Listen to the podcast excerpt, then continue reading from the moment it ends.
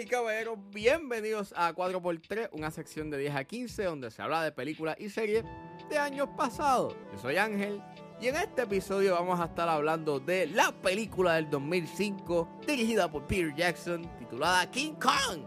King Kong está disponible en HBO Max, así que si es hora de regresar al pasado y recordar, es porque 4x3 va de comenzar.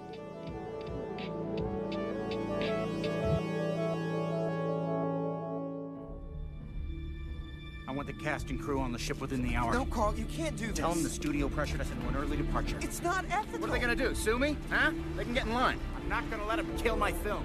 We have three hours to find a new leading lady, or we're finished.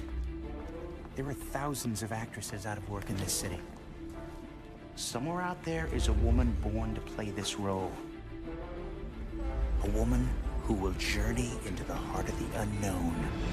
Pues la versión del 2005 de King Kong, como dije, dirigida por Peter Jackson, ha hecho, you know, películas legendarias como The Lord of the Rings, la trilogía de The Lord of the Rings, y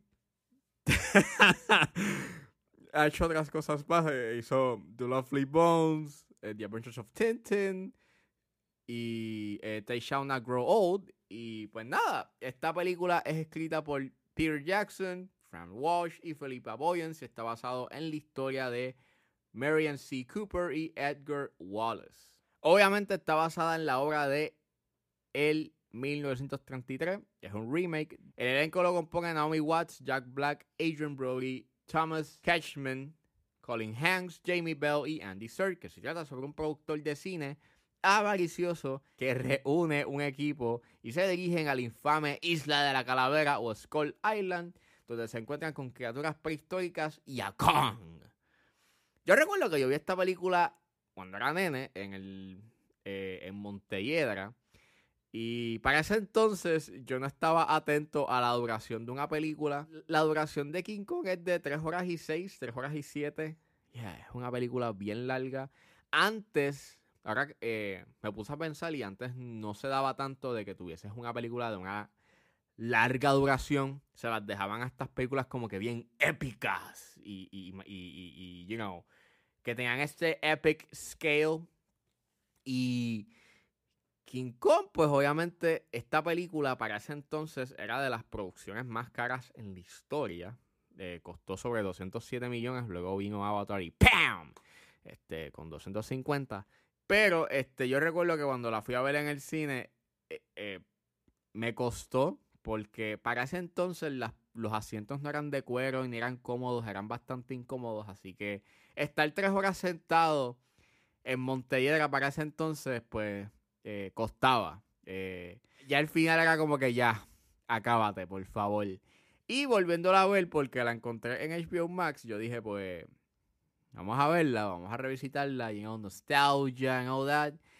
Y es entertaining, me entretuvo. Hay cosas que no aguantan, mayormente es el CGI, pero el CGI es como bien inconsistente. A veces es bueno, porque el highlight es Kong.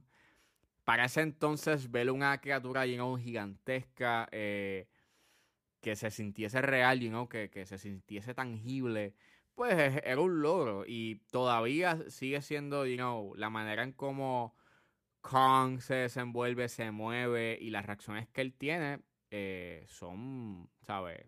Te venden bien ese efecto de que, se, de que esa criatura existe. Claro está, también tienes a Andy Serkis haciendo el mocap movement, así que it helps. Yeah, se sigue viendo súper bien y la mayoría del tiempo cuando tienes contacto y con, algún elemento humano o con Naomi Watts, este, o con el personaje que hace Naomi Watts, este, a veces sí se ve bien, a veces se ve floaty, a veces se ve bien como si le hubiesen metido un feather eh, en los bordes de la persona y it doesn't look that good.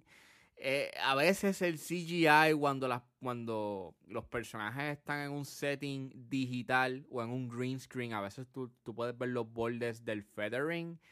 Doesn't look that good. Al igual que cuando tienes esa persecución este con los dinosaurios. A veces se,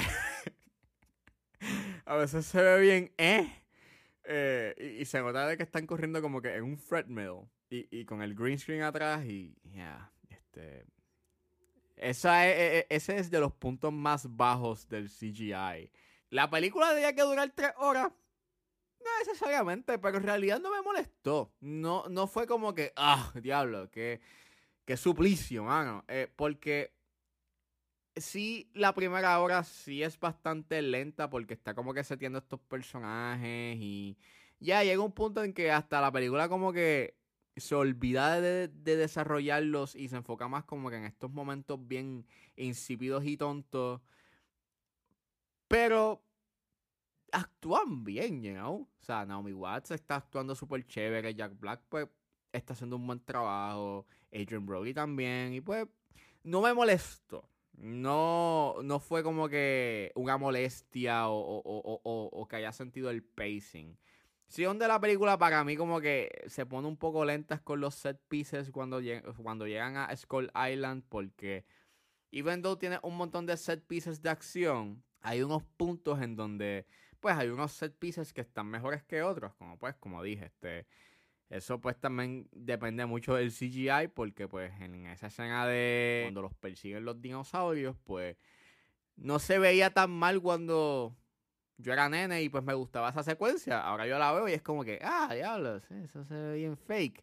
Eh, al igual que la escena de cuando King, cuando King Kong está peleando con los dinosaurios, o sea, con los T-Rexes, pues sí se ve bien, pero la pelea como que se alarga un poco más de lo necesario.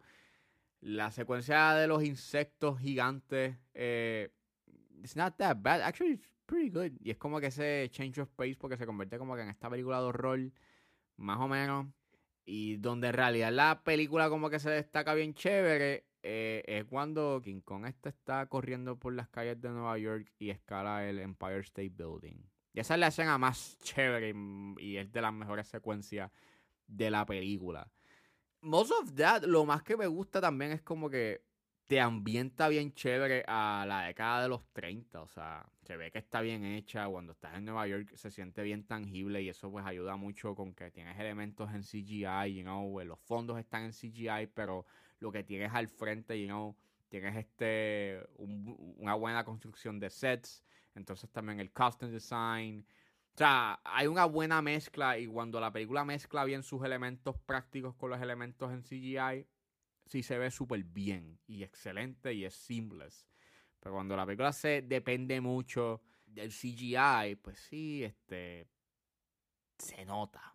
Eh, bien chévere. Eh, llega a ser un poco overly dramatic. Eso sí es otra cosa que como que encontré eh, a little bit cringy y funny. Eh, como por ejemplo, hay una escena en donde el personaje de Adrian Brody está escribiendo el guion. y cuando el personaje de Jack Black viene y le dice como que, mira, te voy a contar el nombre de la isla, se llama Skull Island, y viene el personaje de Adrian Brody y está deletreando Skull Island. Y entonces tengo un personaje de fondo que está escuchando la conversación y escucha cómo el personaje está, está deletreando eh, la, el nombre de la isla. Y pues es súper dramatic con esos editing choices y ese speed printing y como tienes ese reverb en, en, en las letras. Y pues, it, it really... Se supone que sea como que, oh my god, pero en realidad es como bien overly dramatic y doesn't work well. Y sí, hay cosas eh, que cuando están en búsqueda del personaje de Naomi Watts, pues los personajes hacen unas decisiones bien estúpidas, pero pues es for the sake of keep going, you know, with the action. Y pues, honestamente, fuera de, tú notas el cariño que le tiene Peter Jackson a, a la propiedad, porque había leído que eh, gracias a King Kong, la versión del 33, es que Peter Jackson, you know, fue como que el catalítico para él hacer, you para él ser un director de cine y un cineasta. Y eso está súper cool, you Lo más que me gusta es, you que esto es como que este full circle moment para Jackson, de que él pudo haber hecho, you know, y que tuvo la oportunidad de hacer un proyecto que está súper, you know, que por lo menos he did, he did, a good job y tú puedes verle que si le tengo un cariño a esa propiedad y de que tú notas el amor y el cariño y la dedicación. Y pues eso, pues it's pretty amazing. Pero ya, vean King Kong. Si no la han visto desde hace mucho tiempo, pues revisítenla, que es bastante divertida. La van a pasar bien. Dura tres horas, pero la van a pasar bien.